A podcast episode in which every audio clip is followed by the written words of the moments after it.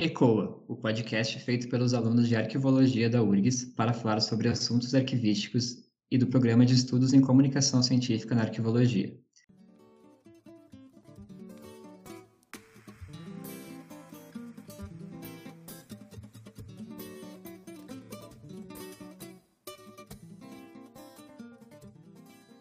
Eu sou Vinícius Duarte e hoje serei o mediador do ECOA Arquivologia Fora da Caixa. No episódio de hoje falaremos sobre os cartórios de registro civil, local onde no Brasil são feitos os registros de nascimentos, casamentos e óbitos, e sua relação com as funções arquivísticas. E para conversar com a gente hoje, convidamos Camila Schwinden Lencum. Camila, seja muito bem-vinda. Gostaria primeiro de agradecer a sua participação e disponibilidade. E gostaria, para iniciar nossa conversa, que você se apresentasse, dividindo um pouco com a gente da sua trajetória profissional e acadêmica. Bom dia, Vinícius. Olá a todos os ouvintes do podcast ECOA.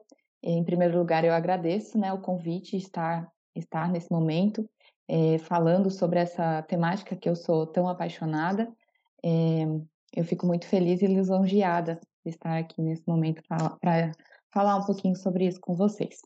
É, me apresentando então, né, como o Vinícius já, já trouxe, me chamo Camila Schwinden Lêmico, sou arquivista formada na Universidade Federal de Santa Catarina em 2014.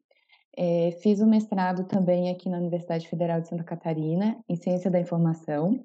É, finalizei ele em 2017 e nesse mesmo ano ingressei no doutorado, também aqui no PGCim. E agora, né, faz um mês, dois meses praticamente, que eu finalizei a minha tese e é, o resultado dela parte né, do resultado dela que eu vou trazer hoje aqui para falar para vocês. É, falando um pouquinho da questão de pesquisa, né? O que, que eu pesquiso ao longo desses é, quase 11 anos é, de relação com a arquivologia? Bem, na graduação, eu pesquisei, já, já iniciei meu TCC falando sobre os registros civis e fiz um diagnóstico aqui nos cartórios de registro civil da Grande Florianópolis. Foram nove cartórios que eu visitei na época e a partir desse levantamento pude identificar algumas questões relacionadas à preservação e conservação, principalmente desses registros. É, depois, no mestrado, é, eu, eu tinha uma, uma percepção de que algo precisava ser, é, ser feito no, com relação às comunicações entre os cartórios. Né? Então, a troca, o diálogo entre os cartórios, porque eles trocam muitas informações cotidianamente. E aí, nesse mesmo ano, surgiu um sistema chamado CIRC, que é o Sistema de Informações de Registro, Sistema Nacional de Informações de Registro Civil. É, o CIRC, ele é uma base de dados do governo federal, no qual os cartórios é, informam né, todos os dados relativos a registro civil que ocorrem é, em cada um dos cartórios e tem prazos né, para que esse envio seja feito. É, e daí, no doutorado, é, ainda com aquela inquietação lá da graduação, da questão de preservação e conservação, é, pensei, né, eu tive a, a, a propus que fosse feita uma análise, né, dos registros civis novamente, é, só que tendo como pano de fundo as funções arquivísticas. Né? Então, para trazer essa questão teórica mais forte para dentro da pesquisa, as funções arquivísticas elas foram relidas né? Então, fiz uma releitura das funções é, originalmente trazidas lá por Rousseau e Couture, é, difundidas né, por Rousseau e Couture é, em 1984, depois 1994, desculpa, e depois em 1998 foi traduzido para o português e aqui no Brasil a gente tem utilizado essa obra deles para bastante pesquisas. Então, identifiquei que a gente tem utilizado as funções arquivísticas como ponto inicial para a discussão de alguma das funções, e aí focando, né, depois, posteriormente, em alguma delas. E aí é, eu me peguei questionando se essas funções lá de 1994 ainda dão conta do atual cenário arquivístico no Brasil. Então foi a partir disso que eu fiz a releitura das funções e então as funções que eram sete elas se transformam em oito. Algumas foram incluídas é, outros termos para que elas ficassem mais abrangentes e consequentemente trazendo o viés da tecnologia é, mais mais presente né, nas funções arquivísticas. A partir dessa releitura, então, apliquei elas nos registros civis. Então, como está sendo feita a descrição dos registros civis, o que, que as leis de registros públicos pedem que sejam é, realizados né, nos registros civis para que seja feita a recuperação. A preservação, conservação, o que, que há é, perante o CNJ, perante as, né, o governo federal, para preservar e conservar esse patrimônio documental. Então, foi todo esse levantamento, função por função, que eu fui fazendo dentro da minha pesquisa. Então, esse é um, um parâmetro bem geral né, da, da, minha, da minha trajetória acadêmica. É, e acredito que com essa minha introdução vai ficar bem mais, mais claro o restante da, das questões que você vai fazer para mim, Vinícius. Parece um, um, excelente trabalho, Camila, e com certeza agora a gente pode aprofundar um pouco mais. Uh, então, no primeiro momento, assim, nas tuas pesquisas, como é que tu enxerga a situação dos arquivos que tu pesquisou e que tu tem conhecimento desses registros, uh, registros civis públicos no Brasil? Qual é a situação deles atual? Perfeito. Bem, Vinícius, é, eu não tenho uma é, propriedade para falar no âmbito nacional, né? Dizer como que estão no Brasil todo. É, essa era uma das propostas da minha tese, mas com a, a pandemia ficou inviável né, fazer esse levantamento. Os cartórios, muitas cidades fecharam e não, não tinham acesso que eu ia precisar para entrar em contato com eles. Então, eu vou trazer uma, uma visão mais localizada, né, dessa minha, até inclusive dessa minha pesquisa de TCC realizada, mas o que eu encontro, o que eu encontrei, né, e o que é, é bastante perceptível é que cartórios que possuem é, uma estrutura menor, eles têm mais dificuldade de manter né, uma preservação e uma conservação adequada dos documentos, enquanto que cartórios de grandes centros, eles têm mais condições de ter um profissional que cuide especificamente do acervo, que trate da, da questão de organização né, do acervo e gestão, é, mas há ainda uma grande maioria de cartórios menores que não possuem, é, que possuem muitas fragilidades nesse sentido. Então, a gente vê problemas de preservação e conservação, é, registros que estão é, em alto grau de degradação, que não há uma política uniformizada de digitalização desse acervo, a princípio. Então, a, a, falando de uma questão bem, é, né, bem superficial, acredito que há muitas fragilidades é, nesse tipo de acervo aqui, é, aqui né, na região, e imagino que isso reflita em todo o Brasil, né? Porque a gente pensa no sul do Brasil, é, mas é, inclusive durante a minha pesquisa de tese foi identificado uns, alguns projetos em 2010 lá no, na Amazônia Legal, justamente é, por ter sido identificado uma fragilidade enorme nos documentos de cartório então, foi desenvolvido toda uma política e um projeto para que fosse digitalizado esses documentos lá da Amazônia Legal, porque estavam com alto grau de degradação, num viés mais do questão notarial. Então, havia muita invasão de terras lá na Amazônia, é, não sabiam, né, de fato, de quem que era a terra ou não era. Então, as escrituras, esses livros, eles estavam com, em processo de, de perda mesmo. Então, houve essa interferência do CNJ lá nessa, nessa região, mas que ficou centralizada nessa região a princípio. Então, houve alguns, é, algumas resoluções que foram resultado desse projeto, que foram aplicadas depois em âmbito, é, âmbito brasileiro. É, mas eu acredito que de todas que foram publicadas, se eu não me engano, duas resoluções que se aplicam a registros civis. Então, em grande parte, elas foram focadas no registral, né, de, no notarial, no, é, e também no registro de imóveis por conta dessa questão imobiliária mesmo da região. Acho que era isso, Vinícius. Sim, é, eu acredito que realmente o recorte que tu fez, né, já acho que mostra um pouco da situação nacional, né, porque a gente tem as, as repete as mesmas características tanto no sul quanto no, no nordeste, norte, de grandes cidades terem mais facilidade e acesso a essas políticas arquivísticas, né?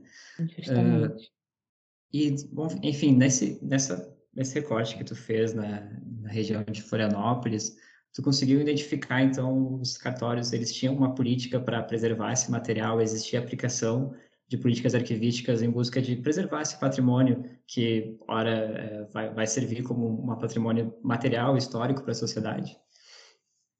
É, então, Vinícius, o que, que eu identifiquei nessa época, claro que hoje pode ter tido algum tipo de, de alteração, mas a princípio é legal, não houve ainda. é, mas que não há nada uniformizado, sabe? Então, visitei cartórios que já tinham digitalizado todo o acervo, mas, por exemplo, digitalizado como imagem, imagem 1, 2, 3.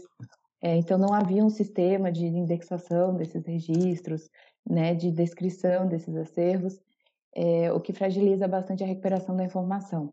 Né? Então, é, não havia essa uniformidade de, de né, um padrão do que estava sendo feito. Outros cartórios não, não tinham nenhum tipo de política nesse sentido, de digitalização. É, muitos desconhecem as questões de temperatura, umidade relativa do ar. Alguns cartórios, como eram né, é uma região litorânea, ficam na beira do mar, então a questão da umidade é muito forte nesses locais. Então, é, não há de fato essa política consolidada né? E para contextualizar os registros civis no Brasil, eles são obrigatórios desde 1889, né? Então, quando o país se torna laico, né? Que vem a, a, a república, enfim. Então, é, nesse momento, é, todos os registros que são, né? Toda criança nascida e tal, começa a ser feito esse registro em cartório. Ah, não há registro civil antes disso? Ah, algumas tentativas né, do governo, antes disso, de implantar o registro civil, que até então era feito pelas igrejas. Né? Então, as igrejas faziam batismo e sepultamento, e isso servia é, como um documento civil. É, contudo, é, era da igreja, né? Então, o Estado começa, começa também a perceber que ele precisava conhecer a sua população e ter acesso aos dados produzidos da sua população. Né? Então, os censos, a questão é, de mortalidade, natalidade, isso tudo começa a ser uma necessidade do próprio governo. Então, isso fica instituído né, como um serviço público e, a partir disso, são criados registros civis no Brasil. Então, é, nessa, nessa, nesse movimento aí, a gente tem já cartórios com mais de 100 anos. Né? Então, cartórios que eu visitei, por exemplo, na época, que foram marcos da colonização europeia naquela localidade. Então, eles remontam toda a história da cidade mesmo, da fundação, quem foram os imigrantes que chegaram ali, qual que era a procedência deles. A gente tem aqui no sul muito holandês, tem muito alemão, é, tem é, austríacos, enfim, né? Eram variadas as regiões que viam é, essa população para cá. Então, esses registros, eles são capazes de recontar essas histórias, né? De trazer essas memórias. É, contudo, né, como já, já frisei antes, não há essa política instituída nacionalmente. É, mas há é, iniciativas, Vinícius, que eu identifiquei na minha tese, é, que acredito que o CNJ, em breve, ele vai estar tá trazendo alguma novidade nesse sentido, é, porque é uma é, uh, eu sempre falo que é um patrimônio nacional mesmo os registros civis no Brasil, porque eles contam histórias pessoais, individuais, mas eles contam histórias coletivas, né, de cidades e contam a história do país, né? Então, é, a importância de preservação desse acervo é enorme, né? Ele se justifica por si só. Então, acredito que por isso o CNJ ele está mais sensibilizado com essa causa e foi instituído no final do ano passado é, algumas comissões especiais para que identifiquem-se é, melhorias possíveis, enfim, com relação à gestão documental e eles já falam inclusive de repositórios digitais nessa proposição. Então, acredito que, é, é, se não me engano, ela dura um ano é, ou dois, então acredito que vai é, sair alguma novidade aí nesse sentido. Acho que era isso, né? A gente espera que sim, né? Porque é uhum. é realmente um patrimônio muito importante. Não, se não for feita nenhuma medida, a gente sabe que muita coisa vai ficar pelo caminho, né? Bom, tu, tu comentou referente à falta de padronização né, dos, dos cartórios que tu visitou, da forma de, de preservação dos documentos, né?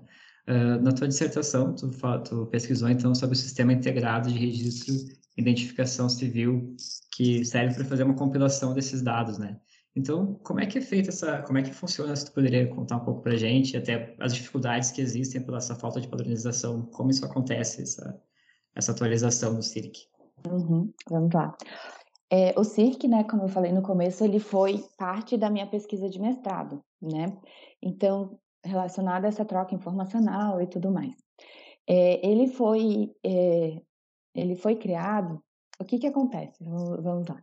É, os registros civis, eles produzem documentos, é, registros para o cidadão, né? Então, a partir do registro de nascimento, eu vou ter acesso a todos os outros meus documentos, né?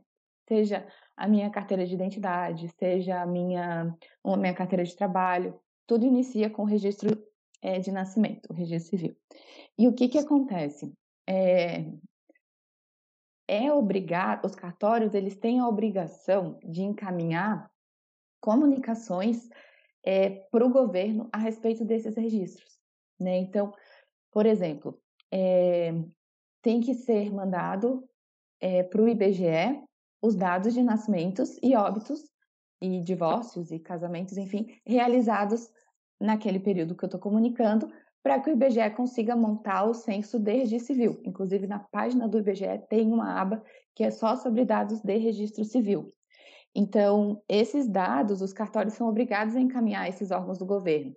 Outro, por exemplo, quando eu registro o óbito né, de alguém, eu preciso encaminhar esse registro de óbito para o INSS. Por que, que é importante encaminhar para o INSS, para a Previdência Social? Porque se essa pessoa for uma pessoa aposentada, ela, o, o benefício que ela recebia vai ser finalizado, né? Então não há aquele pagamento indevido que ocorreu, né? E a gente ouve falar disso de vez em quando, é, de pagamentos indevidos para pessoas mortas. Então a família continuou recebendo, não registrou o óbito, enfim. Então são essas questões todas que permeiam essas comunicações que são obrigatórias é, de os cartórios fazerem. Outro caso, título de eleitor, né? Então, os cartórios têm que informar a cartório eleitoral que aquela pessoa faleceu, para que seja acessado também o título de eleitor. Não é difícil se ouvir falar hoje, mas já se ouviu falar muito sobre pessoas mortas votando, né? Então, quando não havia essa comunicação tão é, rápida e essa, essa interligação entre os órgãos ali do governo. Então, o que, que o, o CIRC ele vem com essa proposta de integração? Né? Então, ele, ele é um Sistema Nacional de Informações de Registro Civil e vários órgãos do governo têm acesso a ele para captar essas informações. Então, o que antes o cartório tinha que mandar para o eleitoral, para o INSS, é, para a Secretaria de, de Saúde, hoje está tudo dentro do CIRC. Então, esses órgãos que necessitam dessas informações de registro civil para dar continuidade é, ao seu, seus afazeres, eles têm acesso ao CIRC e lá dentro eles conseguem coletar essas informações. Então, o CIRC vem com essa proposta de integração mesmo dos dados. Contudo, né, o que eu imaginei na época, quando ele saiu e comecei a estudar ele, acreditei que ele fosse um sistema é, para arquivar também o registro, né? Então, ah, nossa, seria perfeito a gente ter um sistema em que a gente coloca os dados de registro civil, né? Vou inserir os dados, porque tem muita coisa manuscrita, então eu tenho que fazer a inserção dos dados e tal. É, mas que eu tenha lá uma, seja um repositório da, da, daquele registro mesmo. Então, uma cópia digitalizada, enfim, daquele registro. É, só que não, ele então é um sistema de dados, né? é um sistema que tem é, por objetivo disponibilizar dados relativos aos registros. Então, ele não tem essa preocupação com o documento em si, né? Ele acaba sendo esse agregador de dados provindos de vários cartórios do Brasil, né? Então, ele centraliza essas informações. Então, é, Vinícius, né, seguindo a tua, a tua questão, é, tem essa obrigatoriedade na, no, instituída né, dentro do CIRC, de que diariamente os cartórios comuniquem esses registros feitos, é, ou que tenham um, um, prazo máximo de alguns dias ali, como de, determina a lei, para que esses registros sejam comunicados ao governo, para que ele possa acessar, então, os títulos, benefícios, enfim, tudo que esse cidadão possuía é, perante o governo enquanto vivia. Então, essa é a proposta do CIRC, é de ser um, um local de coleta de dados Contudo, não está preocupado com o documento em si, né? Enquanto, enquanto arquivis, arquivisticamente falando, ele não está relacionado ao, ao documento mesmo, só aos dados que esse documento possui. Não sei se eu respondi a pergunta.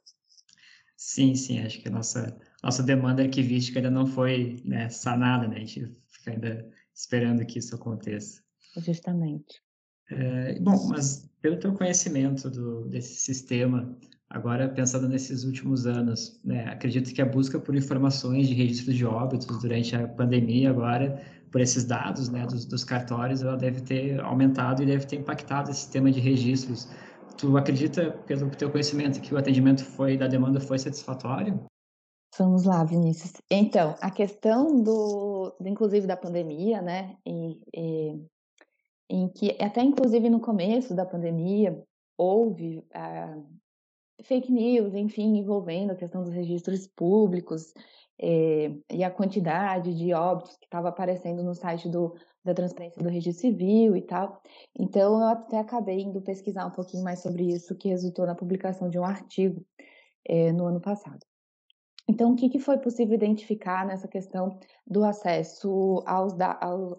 Na verdade, esse esse acesso é só dos dados, né? Então não tem nomes, por exemplo, nesse sistema. São só quantidades mesmo. É, o portal da transparência do Registro Civil ele vem com essa proposta de disponibilizar quantas pessoas morreram, quantas nasceram.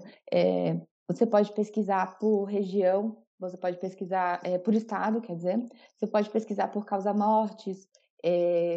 Enfim, tem uns campos ali de pesquisa que você pode fazer o uso. É, na questão do coronavírus, o portal da transparência é, do registro civil, ele criou, ele foi criada uma aba específica para o coronavírus. Então, ali dentro dessa aba específica, eles colocam a quantidade é, de registros é, por coronavírus dentro daquele período que você seleciona. Então, o que, que foi possível observar nessa pesquisa que, que eu realizei lá no ano passado? É, que são são muitas as variáveis que envolvem o registro civil, o que não, nos permitia é, fazer essa intersecção com os dados que o Ministério da Saúde estava publicando. Né? Então, ah, no dia tal, o Ministério da Saúde disse que tinham 100 mil mortos, mas o registro civil estava dizendo que tinham 50 mil mortos. É, e a gente não pode fazer essa comparação diária, porque, porque tem essa questão das comunicações, preferencialmente devem ocorrer diariamente, mas que podem não ocorrer. Tem cartórios né, que não possuem acesso à internet. Enfim, então eles têm que, às vezes, enfim, pegar um barco para encaminhar, levar os dados num, num, num, HD, levar até um servidor que possa fazer a coleta desses dados. Isso é uma realidade brasileira ainda. Então, não tem como a gente é, fazer essa, essa, trazer esse parâmetro de comparação porque as realidades são muito diferentes, né? Então há o prazo ainda também para a família fazer o registro do óbito. É, então são várias as, as, variáveis que a gente precisa é, con considerar nesse momento. Então nessa minha pesquisa eu utilizei dados, se eu não me engano, acho que eram um mês ou dois meses antes dali da pesquisa que eu estava fazendo e analisei o que o Ministério da Saúde tinha publicado naquele período e o que os cartórios tinham como se fossem os dados mais consolidados, mais próximos da realidade. É, e o que, que, foi observado? Que em alguns casos, é, o, o, normal seria que os registros civis tivessem mais quantidade de óbitos do que o Ministério da Saúde. Por quê? Porque os cartórios estavam considerando os confirmados e os que tinham a dúvida ainda se morreu por coronavírus. Então, ali no boom da pandemia, né, não, os testes não saíam rapidamente. Então, no laudo vinha como suspeita de coronavírus. Então, nos registros civis, a suspeita e a confirmação estavam sendo enviadas a esse sistema de transparência é, do registro civil. Então, teoricamente, a gente tinha que ter sempre mais registros no registro civil do que no Ministério da Saúde, né? Porque o Ministério da Saúde só considerava os confirmados. É... Contudo, eu observei nessa pesquisa que em alguns lugares o Ministério da Saúde tinha é, muito mais que os cartórios. Então, isso identifica, é, dentro das, das, possibilidades de leitura, uma das que eu fiz é que identifica que naquele local é, há um, um, um, déficit de registros né, sendo é, realizados que pode ser justificado, por exemplo, por um boom de óbitos naquele local. Né? Então, se eu tenho um boom de óbito, o sistema está colapsado, não tem, é, não tem leitos, não tem oxigênio, imagina ter cartório para atender toda essa demanda também. Né? Então, isso demonstra que naquele local houve sim um, um estouro né, na quantidade de óbitos e mortes, enfim. Então, assim, são várias leituras que a gente consegue fazer. fazendo essa análise do Ministério da Saúde com o registro civil, né, e fazendo um contraponto com o momento que a gente vive e o que vai ficar disso, né, é, muitos registros civis a gente utiliza para relembrar pandemias passadas, né? Então, quando teve a questão da gripe espanhola, umas outras enfermidades que assolaram o Brasil, a gente consegue reviver isso a partir da causa da morte no registro de óbito. Então, esse momento que a gente vive hoje vai ficar para a história e os registros civis vão poder recontar essa história também, né, a partir dos seus registros de óbito e a, a questão das causas, das causas, né, de morte é, por coronavírus no Brasil.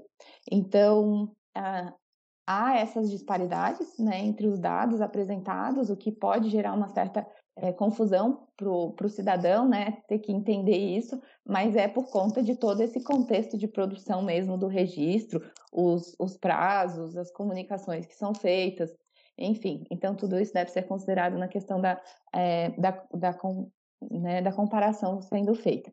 É, contudo, né, são registros aí que vão ficar para a história, vão recontar esse momento histórico que a gente está vivendo aí é, de pandemia no Brasil e mais uma vez justifica-se a sua preservação e conservação. Perfeito, Camila. Uh, agora eu gostaria de passar então para essas pesquisas mais recentes sobre as funções arquivísticas no contexto dos registros civis. Né, como é que tu viu essa possibilidade de releitura? O que te motivou a fazer essa pesquisa e como é que tu conseguiu aplicar ela nessa, nos registros civis? Ótimo, Vinícius. Vamos lá.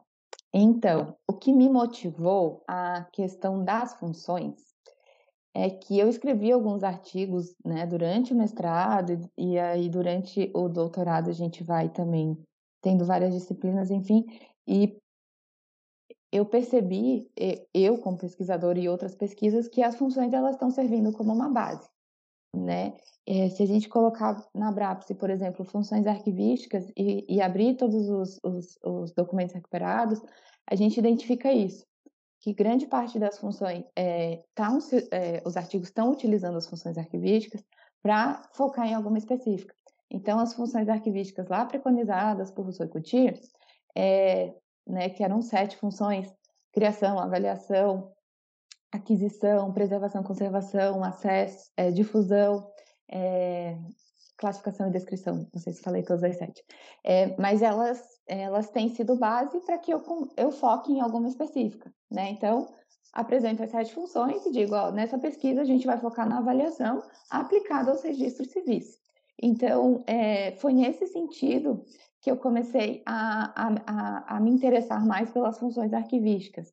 E aí eu faço parte de um grupo de pesquisa, o CODE, e a gente pesquisa sobre organização do conhecimento. Então, as nossas pesquisas né, é, voltadas a, a, a, ISCO, por exemplo, é, quando a gente fala de representação da informação, organização do conhecimento, organização da informação, a gente vê que a arquivologia ela ela ela está se expandindo assim de uma forma e principalmente né, relacionada ao contexto tecnológico é que que ela se torna muito mais abrangente naturalmente. Então, essas funções me pareciam que não estavam mais dando conta do que a gente precisava, né? É, para principalmente criar esses textos e fazer essas interlocuções. Então, a minha pesquisa de releitura foi nesse sentido, né? O, ainda as funções ainda dão conta do atual cenário, né, arquivístico que a gente observa no Brasil. É, e aí é, tem essa pesquisa primeira de Rousseau e Coutinho lá em 94, depois a tradução deles em, em 98 foi esse recorte, pelo menos, que eu utilizei. Em 2003, o Coutir, ele publica um livro que hoje não é traduzido para o português, ele está só em francês, mas é um livro que ele é muito interessante. Acredito que é, um, é uma perda muito grande ele não ter sido ainda traduzido para o português. É, mas nesse, nesse livro, o Coutir escreve daí com vários outros autores, cada um escreve um artigo, um, um capítulo, e ele já fala das funções arquivísticas contemporâneas. Então, nesse momento, o Coutir ele mesmo já faz uma revisão dessas funções que ele apresenta lá com o Coutir, é, trazendo, por exemplo, na descrição a palavra indexação.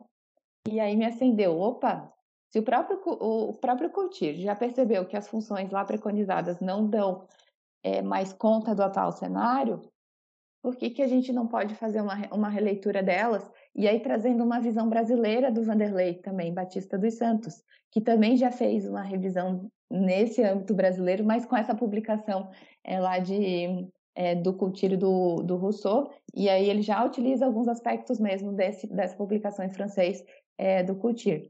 Mas ele traz isso de forma breve no, no, no, capítulo de livro dele com o Renato e com o Inarelli. Então, a minha, minha proposta foi de rever tudo isso, trazer todas essas, essas visões e aplicar ainda o contexto atual, porque o Vanderlei, esse texto dele é de 2007, se eu não me engano. Então, em 2021, daria para a gente ainda rever algum outros, alguns outros aspectos dentro da questão das funções, e aí foi nesse sentido que foi feita a releitura. Né? Então, foi incluída a função de diagnóstico, é, que era uma função que para o Coutir em 2003 ela ela se chamava ela não não era considerada uma função arquivística ele disse que é análise das necessidades traduzindo para o português é, mas a gente sabe né que nada se faz no arquivo se tu não faz o diagnóstico então ele diz que tem o diagnóstico ele tem um aspecto muito mais da administração do que arquivologia por isso ele não considera uma função arquivística mas na minha pesquisa eu considero que é sim uma função né porque a, o diagnóstico da arqueologia ele é muito distinto da administração. Então, tem uma especificidade muito latente que faz com que seja uma, uma função específica, sim. Pode ser que a estrutura do diagnóstico, né, a questão do documento em si, é, seja é, bastante parecido com o da, o da administração, mas o conteúdo e as perguntas e o foco, enfim, vai ser completamente diferente. Então, a introdução dessa nova função e aí outras que são é, tem outras questões amembradas, né? Tipo, a aquisição a gente muda para entrada de documentos, de acordo com é, o Dicionário Brasileiro de Tecnologia Arquivística, que, é, né, teoricamente, é a função que enca encaixaria ali nessa, nessa possível aquisição do acervo. Então, é, são essas as discussões, assim, que são feitas na, durante a minha pesquisa. É, e aí, né, eu, continuando com os registros civis, eu foco daí dentro delas, né, dentro dessas funções, para que eu identifique os registros civis em cada uma delas. Então, por exemplo, como que é a criação de um registro civil no Brasil? Então, trago lá a Lei dos Registros Públicos, a 6.015, para identificar o que, que precisa né, possuir um documento para é, possuir de informação para criar um registro civil. É, quando a gente fala de avaliação, a tabela de temporalidade para registro civil no Brasil, a há uma tabela de temporalidade aprovada pelo CNJ, é, preconizada pelo Tribunal de Justiça do Rio de Janeiro e adotada em âmbito nacional, para que todos os cartórios do Brasil façam uso dela.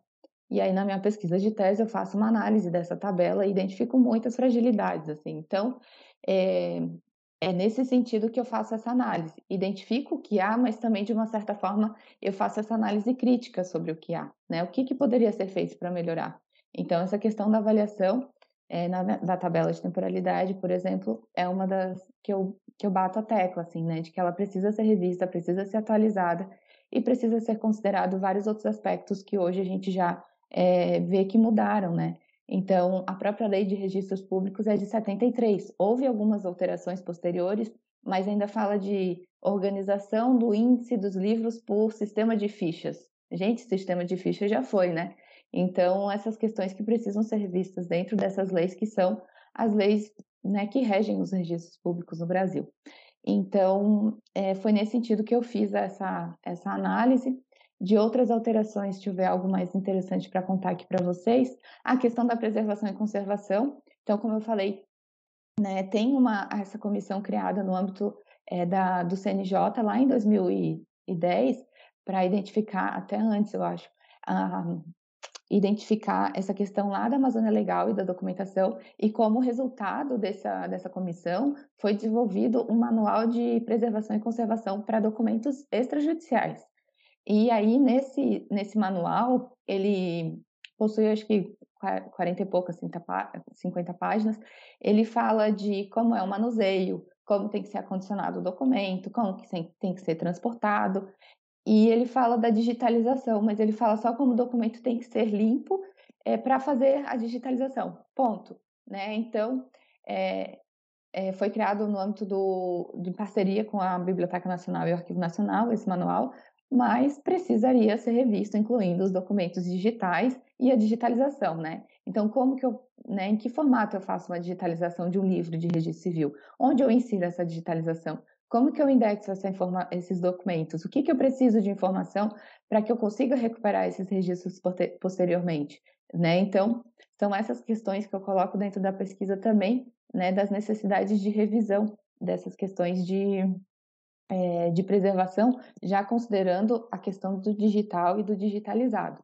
Né? Então, essa comissão ela foi reativada, né, como eu já falei, agora no final do ano passado, e acredito que vai sair alguma novidade nesse sentido, é, Vinícius, como já adiantei antes. A princípio, né, eu não identifiquei ainda uma, alguma, alguma novidade, é, mas também não posso deixar de mencionar que há algumas é, iniciativas estaduais para a questão de digitalização desses acervos. Os tribunais de justiça dos estados, junto com as associações estaduais, têm é, feito esse trabalho em alguns estados. Aqui em Santa Catarina, por exemplo, está sendo feito um levantamento da quantidade de documento que há nos registros civis e acredito que seja para posterior digitalização. Mas nada, né, como a gente falou antes, de uma política nacional instituída são questões é, localizadas, né, e sem uma padronização em âmbito nacional perante o CNJ. Talvez saia agora com essa questão é, da comissão que está criada, né, que foi criada para a questão é, de gestão, eles colocam como gestão e como a criação de um repositório digital confiável para é, registros civis. Então, foi nesse âmbito que foi feita a minha pesquisa. Dentro dessas oito funções arquivísticas, né, analisei cada uma delas dentro do, do âmbito da, da, dos registros civis. E aí, identificando é, todas essas possibilidades de fragilidades, numa leitura assim, bem, é, bem minha, é, te, teórica, claro, né, trazendo todas as questões teóricas que eu recuperei, mas também da minha enquanto arquivista, né, de questionar alguns procedimentos que estão, são adotados aí é, pelo próprio CNJ e, e pelos cartórios consequentemente. Acho que era isso, Vinícius. Muito te ouvindo aqui, acho que dá para ver como é importante essa releitura que tu faz das funções para a contextualização brasileira, né? Quanto isso pode gerar novos trabalhos e novas pesquisas. Achei muito interessante. Mas vou passar então para outra questão. Camila, uh, vamos passar para nossa área mais profissional. Então, assim, como é que tu enxerga o nosso acesso dos arquivistas, né, no campo de trabalho dos, dos acervos e arquivos nos cartórios de registro civil, né? É, uhum. esses profissionais estão nesses, nesses, nesses acervos. Existe um movimento para garantir que movimentos podem ser feitos para garantir a presença dos arquivistas nesses acervos? Ótima pergunta, Vinícius. É, então, dentro da minha tese, lá até nas considerações, eu vou trazer isso bastante forte, né? O quanto é necessário, se não obrigatório, de ter um arquivista dentro desses acervos, ou que tenha esse movimento dos arquivistas para a criação dessas políticas, que, que o arquivista seja um, um ator né, principal dentro da criação dessas políticas. É, espero que essa comissão ela ouça né, os arquivistas e, identifique essas fragilidades e até coloco dentro da, da minha pesquisa que eu gostaria que ela servisse mesmo, como tu fala, de base é, para que a, os registros civis é, sejam mais pesquisados, né? Que a gente tenha mais arquivista interessado em desenvolver pesquisa nesse sentido dos registros civis, é, porque é necessário, né? Então, na apresentação, e, e é, acho que na, no texto eu também trago, que somente em cartórios de registro civil no Brasil, segundo o site do CNJ, são 7.395 no Brasil. Então, a gente está falando de 7.395 lugares de atuação do arquivista. Né? Então, esses são só os de registro civil. Isso sem contar é, os, os outros né, tipos de cartório, os notariais, os de registro de imóveis, os de títulos e documentos. Então, é, é, um, é um mercado de trabalho de grandíssimo potencial para os arquivistas, né? É, todos os cartórios eu sei que nem todos têm a condição, né, eh, financeira de pagar por um arquivista desenvolver o seu trabalho. Mas todos os cartórios, se tivessem um arquivista, eu tenho certeza que a gente teria uma realidade muito distinta é, de preservação, conservação e organização dos acervos aí é, em âmbito nacional. Então, é, acredito que a gente precisa tomar esses espaços, né? A gente precisa estar presente nesses lugares, é, falando de uma realidade bem minha, né, local. Nessa pesquisa que eu fiz lá em 2014, eu identifiquei que dos nove cartórios que eu pesquisei, apenas dois possuíam algum responsável pelo acervo, né? Uma pessoa responsável pelo acervo. Nos dois casos eram bibliotecários. Estou é, falando dessa minha visão é, catarinense porque nesse momento, né, não havia nenhuma turma de arquivista formada ainda na UFSC, né? A minha turma foi a primeira. Então era uma realidade ainda, né? Não havia arquivista, não, não existia talvez essa é, essa atuação tão tão grande aí dentro dos cartórios. Mas nos cartórios grandes, né, os cartórios de capitais, que foram esses casos, é, de, é, talvez, não sei, né, jogando aqui, a gente é, que fosse instituído algum tipo de obrigatoriedade para que cartórios que possuem a partir de tal orçamento tenha a presença de um arquivista, né? Então são coisas que é, a gente precisa lutar é, para tomar os espaços, mas a gente precisa também é, mostrar para que veio, né? Então é, já puxando um pouquinho para o meu lado aí de ativista, né, que é, fiz parte do centro acadêmico, fundamos a Associação dos Arquivistas aqui em Santa Catarina. É, acredito que cada um de nós, né, enquanto arquivista, tem uma corresponsabilidade é, dentro dessa valorização da profissão. Então, a gente precisa mostrar para que veio, né? Precisa bater a cara, né? bater a cara não, bater na porta e dizer, olha, eu tô aqui, eu posso fazer esse trabalho para ti, tu contratar, vou fazer isso, isso, isso, isso. Às vezes a gente espera, né, que as coisas aconteçam ou que caiam, né, no nosso é, no nosso colo, mas é, acredito que a gente precisa ter essa contrapartida aí é, de, de, demonstração mesmo da importância da nossa profissão e do quanto é essencial, né, nesse âmbito de cartório, a gente ter um arquivista dentro do acervo de um cartório para que organize e, e, cuide dessas questões de preservação, de, de, né, de conservação, de acesso. É, agora a gente vê a LGPD vindo aí com toda a força. É, dentro dessa comissão vai ter uma análise da LGPD aplicada aos registros civis, porque registro civil é dado puro, dado pessoal puro, né? Então há um tratamento, acredito que vai ter um tratamento distinto, né, nesse âmbito. Então, o arquivista, enquanto um profissional da informação, enquanto alguém que está atuando no acervo, é essencial que participe desse processo, né? Então, a gente tem muito campo de atuação aí, só cabe a gente é, fazer o uso, né, e tomar esses espaços aí de atuação. Perfeito, Camila, perfeito. Acho que é exatamente isso, né? O arquivista se vê como um ser político também que vai ter que como tu falou, bater nas portas e articular né, sua presença nesses locais. Uh, Camila, vamos então para uma parte mais final aqui do nosso, nosso episódio. Eu gostaria de ver contigo, então, fazer uma pergunta uh, sobre as tuas memórias da arquivologia, né? Que tu me contasse, então, alguma coisa que te veio na mente com uma memória afetiva da arquivologia nesses teus anos aí, de, desde a da graduação até o doutorado, o que, que te remete mais a uma memória afetiva desses, desses anos de pesquisa e trabalho com arquivologia? Ai, é difícil falar de uma, sabe, Vinícius? A arquivologia ela vai despertando, foi me despertando, né, muito fortemente, assim. É, Para contextualizar, não era o curso que eu queria, né? Eu queria fazer direito na época e acabei entrando por reopção, que era um curso que é, tinha sobrado vagas, com a intenção de mudar de curso.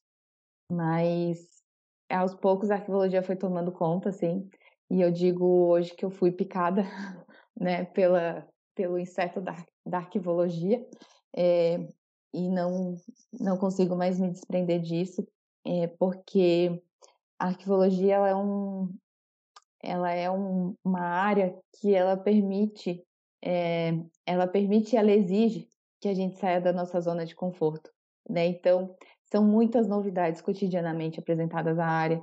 A, a, a diversidade de, de focos que a gente pode dar dentro da área é imensa.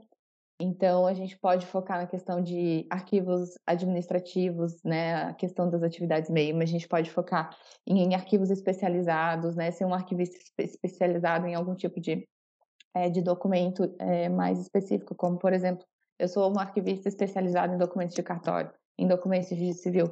É, não, eu sou especialista em preservação e conservação, e, ah, não, eu sou especialista em, em RDC ARC, em, enfim, são vários os campos né, que a gente pode focar de atuação, e acho que isso foi uma das grandes coisas que me fez é, me apaixonar pela área e continuar, né, não desistir dela, continuar aí ao, ao longo desses 11 anos dentro da arquivologia.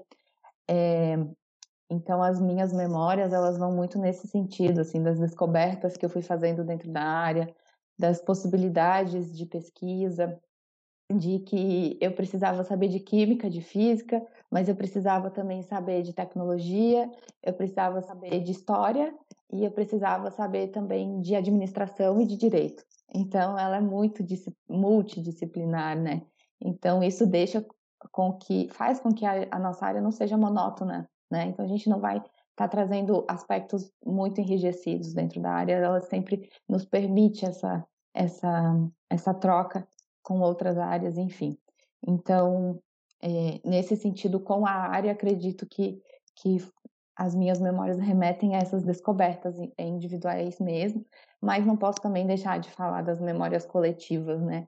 Então, como eu falei já aqui na minha apresentação, fazer parte do centro acadêmico, ter os colegas que tiveram comigo ao longo da graduação, ao longo do mestrado, do doutorado, é, até hoje com a Associação de Arquivistas, acredito que tudo isso é, me trouxe, né, me despertou sentimentos, amizades que a gente é, que vão ficar para sempre guardados, né, no nosso coração. Então, é, eu sempre falo isso para os meus alunos e para os meus colegas: participem de eventos, troquem experiência, conheçam pessoas novas da área, porque isso é muito legal, isso é muito muito rico, assim, você conseguir é, fazer amizade com pessoas, participar dos eventos é, por exemplo, os estudantes, né? Participem de NEARCs, é, os Encontros Nacionais de Estudantes de Arqueologia.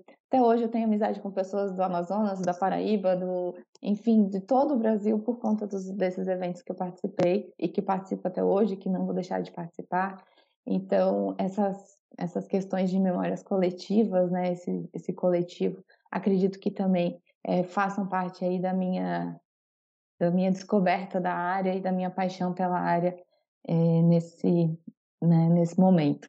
Então, o que eu deixo de mensagem final, assim, é que é, a área, ela, é, ela possui muita, muitos desafios, né? A gente tem muitos desafios. A gente tem os desafios relacionados ao próprio contexto teórico da área, né? Porque a gente tem muito, como eu falei, é um campo muito multidisciplinar.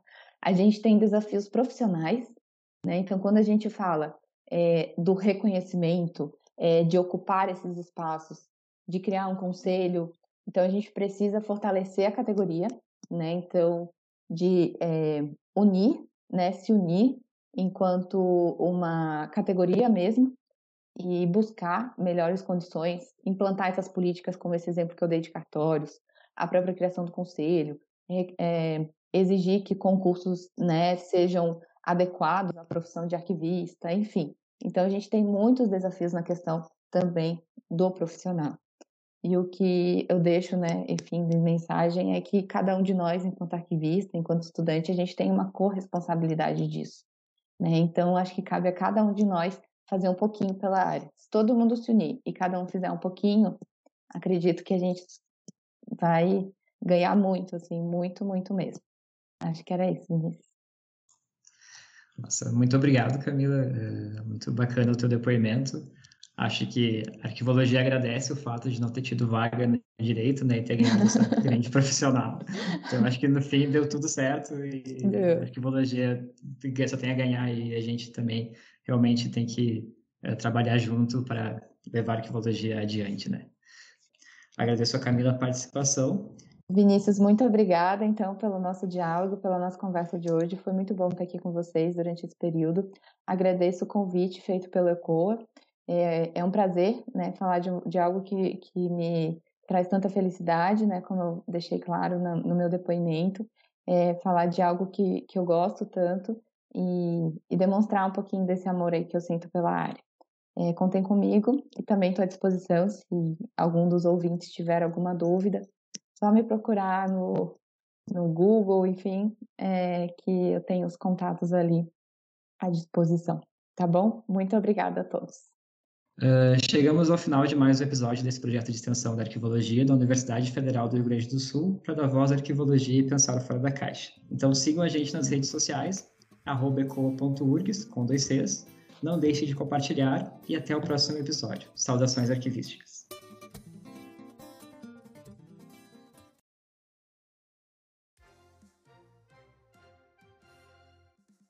Olá, eu sou Letícia Gaiardo e trago para vocês hoje os destaques do Giro do Arquivo, edição 140. O destaque dessa semana é Cinemateca Brasileira, uma tragédia mais que anunciada. Em pelo menos seis edições, noticiamos o processo de profundo descaso que tomou conta da Cinemateca Brasileira, instituição que já foi reconhecida como uma das mais importantes custodiadoras de acervos fílmicos do mundo atacada, perseguida e abandonada desde 2018, quando o governo federal rompeu o acordo que tinha com a organização social que geria a entidade. Descaso que, ao fim, fez com que fôssemos obrigados a empregar o velho clichê da tragédia anunciada. Na última quinta, dia 29, um incêndio de grandes proporções destruiu parte importante do acervo da instituição. O fogo atingiu um depósito da Cinemateca na Vila Leopoldina, em São Paulo, de acordo com relatos de funcionários da instituição, podem ter se perdido para sempre os arquivos da extinta Embrafilme, acervos pessoais de cineastas, equipamentos que haviam sido reunidos para a criação de um museu do cinema e, possivelmente, os arquivos do Canal 100 e da TV Tupi. O incêndio gerou indignação e tristeza. Em nota conjunta, o Fórum Nacional de Pesquisa e Ensino em Arquivologia o Fórum Nacional das Associações de Arquivologia do Brasil, 12 cursos de graduação em arquivologia e outras sete entidades lamentaram o ocorrido e pediram que os fatos sejam apurados e sejam adotadas medidas para garantir a preservação adequada do patrimônio documental do país. Já a AMIA, Association of Moving Image Archivists, exortou o governo brasileiro a assumir a responsabilidade para garantir a segurança do patrimônio cultural insubstituível guardado pela Cinemateca. O secretário da Cultura, Mário Frias, afirmou que o incêndio é culpa de governos anteriores, claro. E, um dia depois do incêndio, a Secretaria da Cultura lançou o edital para selecionar uma entidade privada que possa gerir a instituição. Edital que, a propósito, estava parado há mais de um ano. Na seção Brasil, não são só os acervos físicos que desaparecem no Brasil. Toda a plataforma do CNPq, que congrega dados e documentos sobre a pesquisa científica no Brasil, ficou mais de uma semana fora do ar. A promessa do Ministério da Ciência e Tecnologia é de que os serviços seriam restabelecidos no dia 1 de agosto. Disputado entre seus herdeiros, o acervo do ex-governador Leonel Brizola está abandonado em um galpão no Rio, ao todo, são 65 caixas com documentos acumulados por Brizola ao longo de sua vida. A editora Fino Traço, de Belo Horizonte, está lançando um selo sob a denominação Arquivo e Arquivologia. A ideia é impulsionar publicações na área. A revista Ágora está aceitando artigos para publicação em fluxo contínuo. E, por falar em submissões, estão abertas as inscrições de trabalhos para o sexto simpósio Arquivos e Educação. A temática desse ano é Arquivos, Educação e Movimentos Sociais, Acervos, Memórias e Vozes Plurais. Os interessados podem submeter seus trabalhos até o próximo dia 1 de setembro de 2021. Na seção Mundo, um arquivo de Nina Simone, a sacerdotisa do jazz, foi inaugurado em Trion, na Carolina do Norte. Documentos do arquivo secreto do ditador Benito Mussolini foram devolvidos ao Arquivo Central do Estado no último dia 28. Eles estavam com os familiares de um ex-funcionário da burocracia fascista.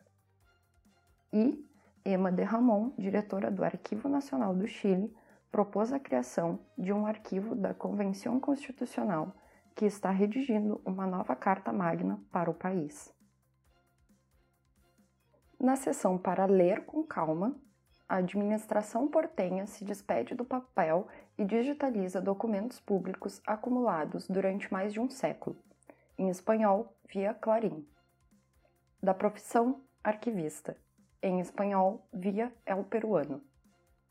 E na sessão para ver com calma, o quarto encontro de vivência profissional, arquivologia e biblioteconomia, via PET Biblio e a roda de conversa Tecnologias nos currículos dos cursos de arquivologia, via Daniel Flores.